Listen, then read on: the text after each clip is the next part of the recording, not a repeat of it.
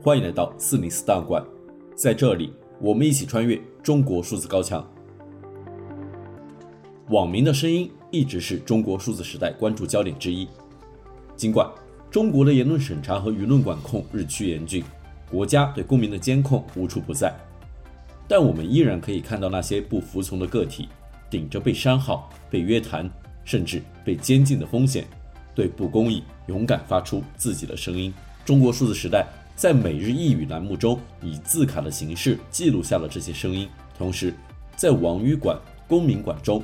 对这些不服从的声音进行存档，在每月的 CDT 网语栏目中梳理当月舆论焦点，并精选这些事件中值得关注的观点和讨论。本月热词：白纸与爬行。十一月，中国的高校发生了两件事。月初，一项运动开始在被封控已久的高校学生中流行起来，在操场上爬行。这些。常人看来难以理解的行为，却成为了被封控封到发疯的高校学生情绪宣泄出口。有参与爬行的学生表示，爬之前会有很多心理包袱，但真正开始爬行后，羞耻慢慢消失了，取而代之的是难以形容的开心。还有人直言，爬着爬着还挺上瘾的，一天的疲劳都烟消云散了。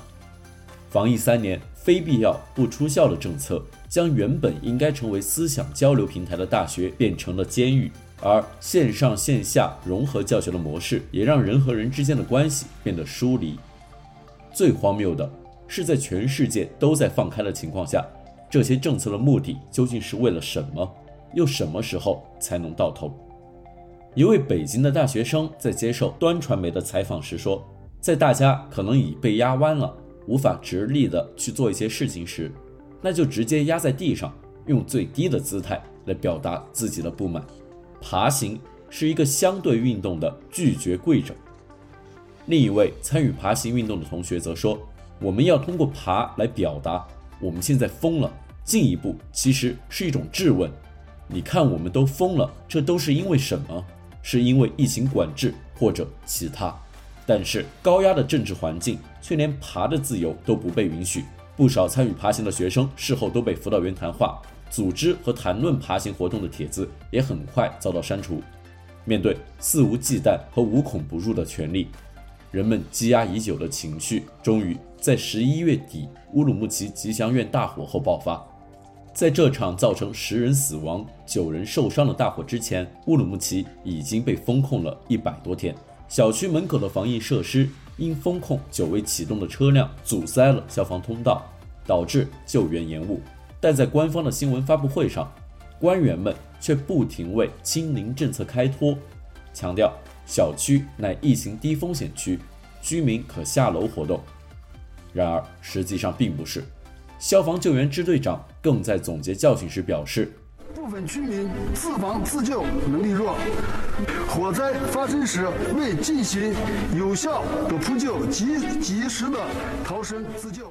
如此冷血的回应点燃了人们的怒火，一篇篇质疑清零政策的文章在社交媒体涌现，人们接力被删文章的速度甚至一度超过了当局删帖的速度，而这些愤怒和质疑也从线上延烧到了线下。二十五日晚，乌鲁木齐民众罕见地冲出小区，走上街头，沿着马路前行，或向市中心进发，高呼着“解封”口号，并与警方对峙。次日，官方即火速宣布，经评估，已实现社会面基本清零目标。因市疫情防控工作指挥部研究，将分阶段有序恢复低风险区居民生活次序。二十六日下午，南京传媒学院一名女生高举白纸站在台阶前，即便手中白纸后来被人收去，她也一直在那里站到了天黑。随后，越来越多的同学加入其中。现场视频显示，同学们一起用手机闪光灯照亮了现场，并高喊“人民万岁，逝者安息”。一些学生还在现场发表了演讲。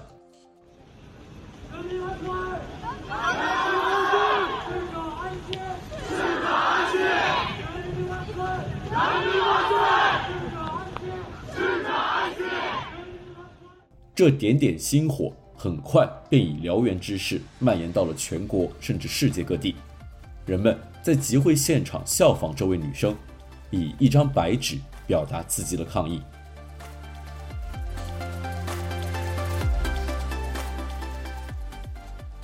网语焦点，十一月最受中国网民关注的焦点事件，分别是乌鲁木齐火灾和由此引发的反封控抗议潮及白纸运动，以及江泽民去世。我们将选取这三起事件中值得关注的观点和讨论。首先是乌鲁木齐火灾，微博网民海棠果四六评论道：“为什么你们官方通告丝毫不提消防车赶到进不去小区的事？”为什么不提消防车赶到了，你们还在拆桩子和栅栏的事？通告里所说的低风险小区和火灾有什么关系？为什么永远都在制造基层内部矛盾？为什么永远都在制造这种对立关系？真的好窒息！十条人命啊！你们这样干就不怕午夜梦回的时候有人入梦吗？一位匿名网友也评论说：“我们都在同一栋楼里，只是火没烧到我们身上。”微信公众号“桃花潭李白”则评论：“从贵州大巴到这场大火，从山崖下的二十七条人命到深夜火光中的十个人，我们是不是可以反思一些什么，改变一些什么？那是活生生的人命啊！”微博网民虎三宝乐乐则说：“封了一百多天，等来的不是自由，是大火，是浓烟，是再也见不到爸爸妈妈就死去的孩子绝望的短暂的一生。”微博网民弦子则说：“历史和当下都从来不曾承诺过，死亡和牺牲会带来改变。不要指望别人的灾难和自己的泪水能救自己，只有反对和反抗才可能带来改变。时代不会给我们任何承诺，但此刻我们已经身处其中，我们共享彼此的命运。不做伥鬼，不要沉默。我们每个人都平等地面对历史的责任。”不要做两手空空而侥幸的幸存者。微信公众号三号厅检票员工则说：“悲痛和愤怒当然不是什么美德，更与任何立场无关。它是一种人类的本能，是文明给予我们的通识与习惯。在一种共同的焦虑下去关注远方的哭声里具体的人，是我们作为人应该保有的基本的良知。这种共情能力，甚至不需要口头或者文字的相约。”它是本能，是绝对无错的那一类本能，而这种本能便注定了我们不会是三三两两的孤岛。我们或许素不相识，在今夜，却终会因为同一种愤怒、同一种悲痛，形成无形的联姻。还有一位匿名网友则说：“大巴翻车的是我，生病拒诊的是我，徒步百里的是我，崩溃跳楼的是我，火灾被困的是我。如果这些都不是我。”那么接下来就是我。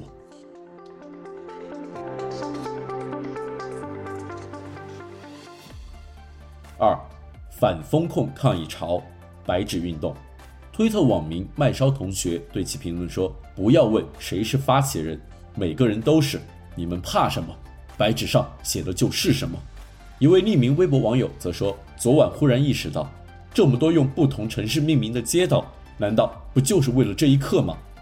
在长春有繁华的重庆路，在广州有繁华的北京路，城市的命运是连接在一起的，在远方为彼此在场。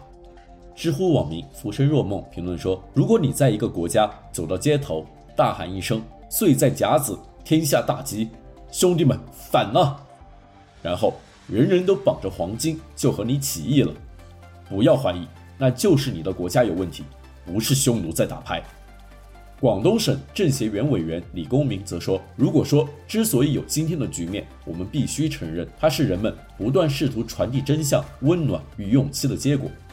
从李文亮医生到老子到处说，特别是新晋那些表达哀思的年轻人，没有他们，我们很难想象这样的局面会自动从天而降。”微信公众号作者维州在《境外势力的幻影》一文中则说：“若说中国有什么不一样？”那或许在于，一方面，中国社会其实是阴谋论的沃壤，但另一方面，很多人甚至都意识不到，境外势力的说法也是一种阴谋论。它创造了一种让也许是大多数人舒服的幻觉：我们所有人都是紧密无间的，那些意志的声音都是有意无意受外部敌人操纵的结果，从而也就避免了痛苦的自我反思。推特网民萧寒则说：“自甘奴们一见到反抗暴政，立刻就脑补出境外势力，好像反抗者都是木偶，只会被别人操纵。这种现象最可笑的地方在于，木偶确实存在，不就是这帮自甘奴们自己吗？自甘奴们的脑回路被土共魔教彻底弭平了，不自知，还一天到晚找什么境外势力？很多年前我就说过，哪有什么西方反华势力，一直都只有东方反华势力。”时评人王五四则说：“对于那些年轻人，我最后想说的还是感谢，不需要拔高他们。跟跪着的人相比，他们是非常高大的，更不需要教育他们。他们的校长和老师已经不配教育他们了，不论是学识上还是做个人上。他们也不需要陈独秀教育，不需要谭嗣同教育，不需要大刀王五教育，他们已经在践行着。我们不谈什么希望，不谈看到了希望。”先从做个人开始吧，他们让我又一次看见了正常人，不再感到孤独。更重要的是，那种长久以来因为配合一些愚蠢的行为而积压的耻辱感，借由他们暂时一扫而空。这本该是我们自己要做的，我们却没有。所以，一声谢谢，来自羞愧的人。香港作家韩丽珠则评论道：“如果苦难是连接香港人的核心，那么……”所有走过2019年的离散者、冤狱者、受伤者，表面运作如常，但内在分崩离析者，都应该懂得，起码应该比没有受过伤的年轻灵魂更懂得，那一张又一张白纸所包含的过于强烈，超越文字的内容，那些曾经被强迫删除的记忆，无法说出的真相，许多枉死的、被自杀的生命，因为流过太多血，血便显得短浅和稀薄。反而白纸和寂寞异常浓稠。中国文字狱事件盘点则评论道：“彭在周先生，您看到了吗？您所做出的牺牲没有白费。”在哥伦比亚大学白纸运动现场，一位同学则发表了演讲：“我们是广场上的遗孤，我们是野火后的新芽，我们沉入长江底，我们被埋在这五个峡，我们在贵州的大巴车上别有用心。”我们在乌鲁木齐的大国里破坏稳定，我们是盛世中流浪的低端人口，我们是黑屋里呐喊境外势力，我们是失去家园的香港人，我们是失去自由的维吾尔人，我们是刘晓波，我们是伊利哈木，我们是刘先斌，我们是陈伟，我们是曹顺利，我们是李旺洋，我们是孙志刚，我们是雷洋，我们是杨佳，我们是吴干，我们是郭雨伞，我们是许志勇，我们是艾小明。我们是寇延丁，我们是卢云雨，我们是叶海燕，我们是高志胜，我们是余文生，我们是夏琳，我们是王宇，我们是黎和平，我们是王俏玲，我们是张展，我们是王思敏，我们是李明哲，我们是桂明海，我们是高耀洁，我们是蒋彦勇，我们是李文亮，我们是彭在洲。我们在方舱里自救，我们在铁链下自由，我们是被删掉的声音。我们是被开除的良心，我们是最后一代人类，我们是非必要的未来，不能，不明白，不同意。